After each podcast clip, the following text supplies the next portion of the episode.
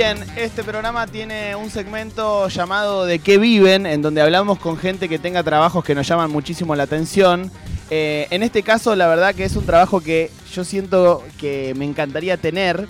Y además se le suma que es una persona, eh, al menos por mí, muy admirada por su laburo, no solo por este del cual vamos a hablar, sino también por su laburo eh, actuando y dirigiendo. Y me refiero a Yair Said, que está en comunicación con nosotros. ¿Cómo estás, Yair? Hola, ¿cómo te va? ¿Todo bien? Marcos, ¿sos? Sí, soy Marcos. ¿Cómo estás? No veo. ¿Qué haces, Marcos? ¿Cómo estás? ¿Todo bien? Bien, ¿vos? Bien. Vos dormido, perdón. ¿Todo Muy bien? Bien. Estás en España, ¿verdad?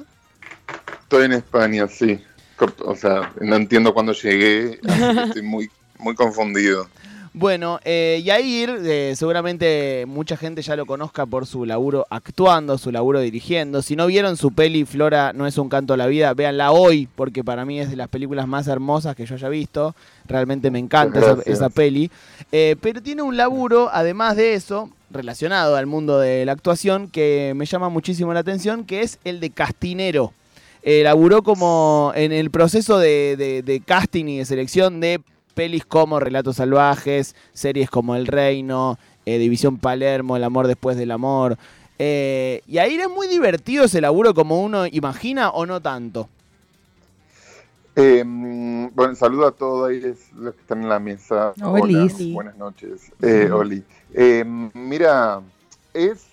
a mí me, me- me es muy divertido.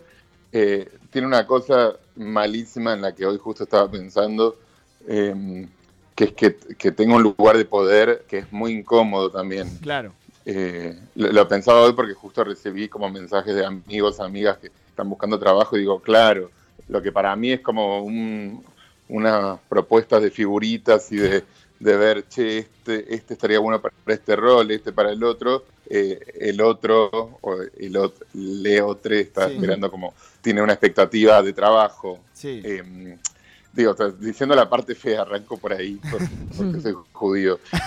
Pero, sí, Pe- Pero sí, la verdad que es muy lindo cuando es creativo y cuando es constructivo y cuando se trabaja con, con un director o una directora que es receptiva a las propuestas. Eh, no cuando te dicen, che, queremos esto, esto y esto. Claro. Ahí ya se vuelve algo más operativo, que sucede mucho.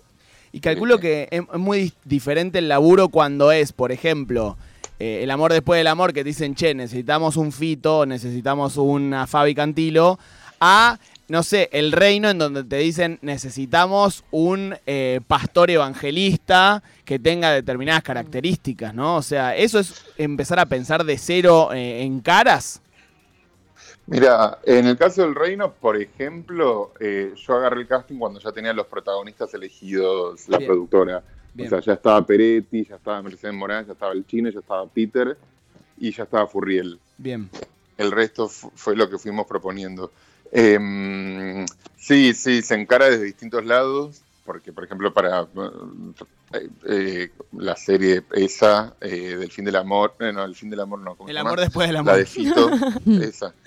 No, porque también hice el fin del amor Ah, casi sí. contemporáneas y del am- el amor después del amor, que eran con parecidos, que lo hicimos con María Laura Berch y Verónica Souto, hicimos como una primera etapa. Eh, ya arrancamos de base que tienen que ser parecidos a los protagonistas.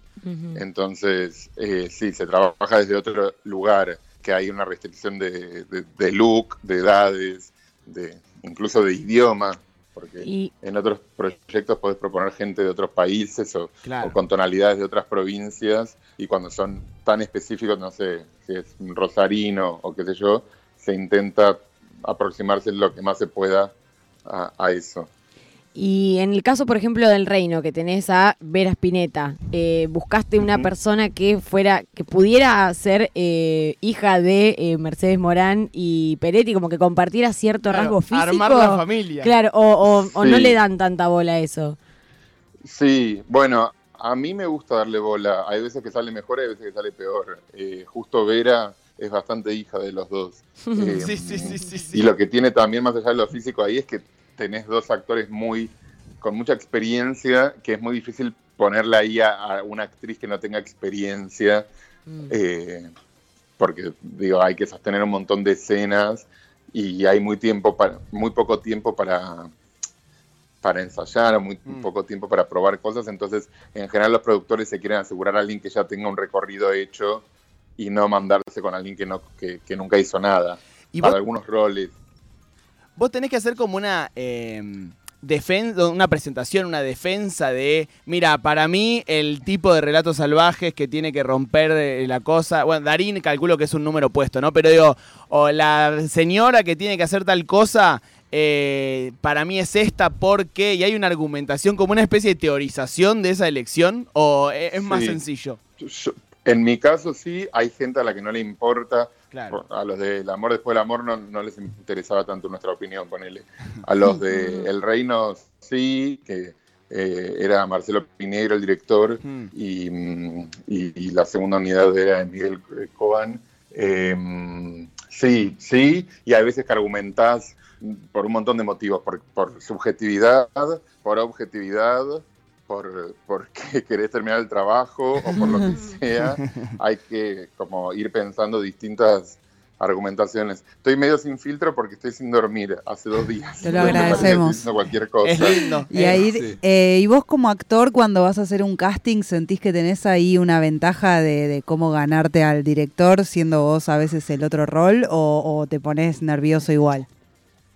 Ni, o sea, yo más empecé a dirigir casting, menos empecé a ir a casting porque, porque la gente es más cuadrada y piensa que no actuó más. Claro. Eh, pero sí entendí varias cosas. Como, por un lado, que al que está tomando el casting, en ese caso el director o la directora de casting, o, o cuando yo soy el director de casting, es que nos chupa un huevo lo que viene a hacer el actor. No, no decidimos nosotros.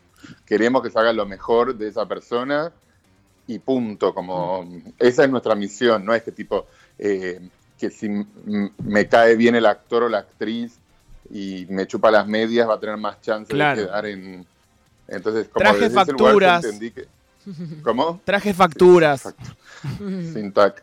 Y, mm, sí, no, y después lo que también entendí es que, que digo que no es la, la decisión no es tan no, no tiene tanta injerencia muchas veces en la decisión final del director de casting eh, que terminan siendo las plataformas por ejemplo a veces eh, ni siquiera los directores Claro. y mm, no, que para mí como director de casting siempre mi objetivo es que el actor venga a pasarla bien, o la actriz. Entonces yo como actor también cuando voy a castings eh, intento ir a pasarla bien y cer- cerrar la puerta de ahí. Cuando me voy ya me olvidé. No me quedo espe- esperando nada. Eh, recién hablabas de figuritas un poco. ¿Tenés algunas que digas, no sé, si llega a salir la serie de Messi, eh, para mí es este, como que un poquito de trabajo por adelantado?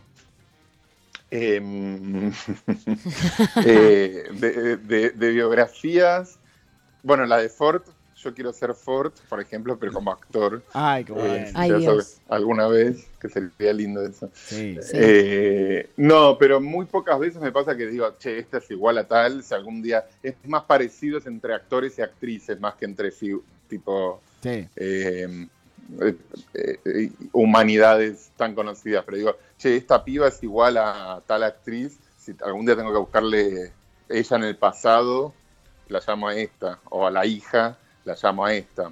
Eh, pero sí a veces se me ocurre eso, como te- esta biopic la tendría que hacer tal. Mm.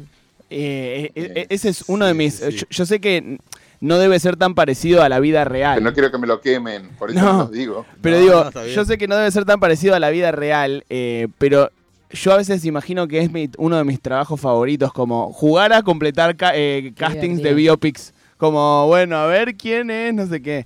Eh, ahora se viene la de la de Menem, que está eh, Leo Baraglia, y pienso en, en que era muy difícil ver en Leo Baraglia a eh, el Carlo, ¿no? Como que, ¿cómo, ¿cómo es ese ojo? Por más que quizás no tengo idea si, si fuiste parte de ese, de ese, pro- de ese proceso, como, ¿cómo se, ah, eh, se entrena ese ojo para ver más allá de la primera imagen? Ese casting lo dirigió María Laura Berch y Tati Rojas. Yo Mira. no lo hice. eh, que venían de hacer el de Coppola también, con Wino. Mira. Eh, qué sé yo, hay veces que es como medio mirar con, con buenos ojos un poco a todos y decir, bueno, se llega. Viste, también hay que confiar en que el cine o, o el, el mundo audiovisual no, es, no, no depende solo del actor, no depende solo del director, no depende solo del director de casting. Digo, hay un equipo de maquillaje, de, de efectos, de cosas que, que terminan componiendo al, al, al- a la pieza, digamos. Entonces, como desde ese lugar, sin, eh, gracias a que está maquillaje, gracias a que está vestuario, gracias a que están las otras áreas, digo, Leo llegó a ser Carlos Saúl que nadie se imaginaba. Sí. Mm. Entonces, desde ese lugar, lo que, lo que termina pasando para mí es, re- es rico, porque decís, bueno, mira, como Mm. que jamás lo hubiera dicho y de repente es. Eh, y después hay parecidos que son más claros y otros que son más difíciles. Me, me Eh, interesa cómo salió el que para mí son las mejores personificaciones que en la serie de Fito, que es el de Fabi Cantilo por mi carrera. Eso, digo, ¿lo viste en el acto Bueno, es- o cómo, es- cómo sale eso? Ese no lo hice yo. Yo fui tirando indirectas para que no me pregunten mucho por esa serie, porque de esa serie nosotros nos bajamos Ah, antes de que aparezca Fabiana Cantilo. Nosotros hicimos, lo encontramos a Fito, encontramos a Fito chiquito, a, a Cartoon, que no me acuerdo de Spinetta, creo que Spinetta. hace. Sí. Pero a mi carrera apareció en una segunda etapa de, de casting, en la que nosotros ya no estábamos. Eh, Yair, antes de, de despedirte, bueno, primero te agradecemos mucho, es- estás en España, un quilombo, debe haber sido, estás recansado, así que nada, eh, mil gracias por eso. Te hacemos eh, la última que es el quinichín, una mezcla entre la quiniela y el lechín que tenemos nosotros aquí. Es un número del 1 al 80 y vos elegís esto y te devuelve una frase de una personalidad destacada del arte, de la cultura o de lo que sea. Ay, me encanta esto. Pero primero quiero decir que vine a España a presentar mi película nueva. Ah. Así que, digo, para ¿Qué- que cómo se vayan llama? agendando. Se llama Los domingos mueren más personas. Me encanta. Qué buen título. Actúa- actúo yo, obviamente, porque para algo, algo películas. Claro. Eh, y Rita Cortese, eh, Juliana Gatas, que Ah, es la cantante de Miranda, Sí. y, Espectacular. y Antonia Segers, que es una actriz chilena hermosa. Qué buen Así que la vinimos a presentar al Festival de San Sebastián. Y sí, ah, me la tenía que jugar yo como director de Ah, casting. bien. Y en, en Argentina, ¿cuándo se va a poder ver? Yo creo, bueno, va a depender un poco de este festival y de cómo le va, eh, que es el Festival de San Sebastián, que estamos en una sección que se llama WIP. Hmm, Eh, y creo que en marzo, si todo sale bien, genial. eh, Eh, eso. Bueno, tiro un número que me encanta. Dale, El, ¿Hasta qué número era? hasta el 80, hasta el 80. El 33. El 33. Wow.